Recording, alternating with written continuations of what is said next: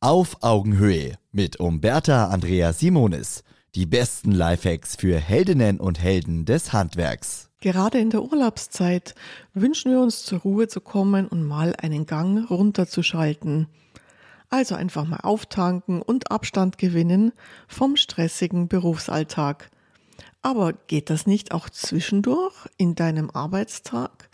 Und wie kannst du von so kleinen Pausen profitieren?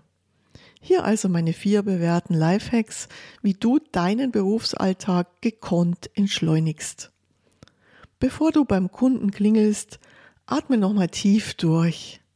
Mach dir bewusst, was heute hier ansteht. Schau auf deinen Auftrag und merke dir den Kundennamen. So kannst du deine Kundin oder deinen Kunden viel persönlicher begrüßen. Das bringt dir einen entspannteren Start und sorgt gleich für gute Stimmung von Anfang an. Wenn dich ein Kunde mit einer Reklamation in irgendeiner Weise unwirsch oder aufgebracht anspricht, mach innerlich eine Pause, bevor du reagierst.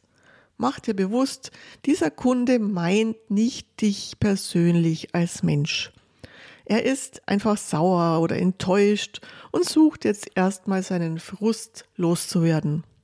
Und wenn du sozusagen im Reflex gleich aus der Hüfte zurückschießt und auf gleicher Ebene zurückschlägst, kann ein Gespräch schnell eskalieren und am Schluss hast du dann noch mehr Stress und keine Lösung.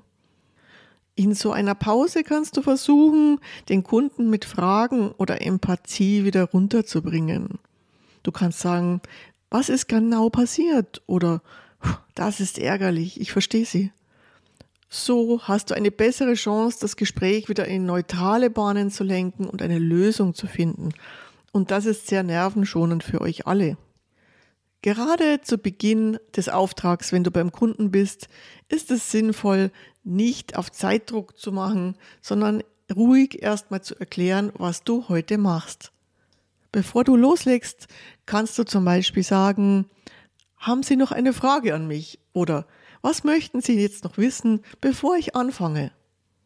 So zeigst du deinem Kunden Respekt und vielleicht erfährst du so noch etwas Wichtiges für deine Auftragsdurchführung. Genauso zum Ende des Auftrags. Bei der Abnahme ist es sehr sinnvoll, Ruhe und Zeit mitzubringen. Lass deinem Kunden Zeit, die neue Küche oder das neue Bad mit dir anzuschauen. Sei stolz auf dein Werk und genieße mit deinem Kunden seine Freude, dass alles so geworden ist, wie er sich das vorgestellt hat. Statt jetzt auf eine Unterschrift zu drängen, schalt also auch hier einen Gang runter. Und so kann die Abnahme für dich zu einem echten Highlight werden. Du bekommst Anerkennung vom Kunden und wichtige Schlussvereinbarungen können, wenn nötig, noch getroffen werden.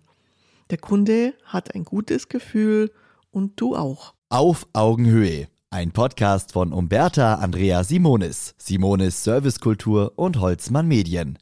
Eine neue Folge hört ihr immer montags, überall, wo es Podcasts gibt.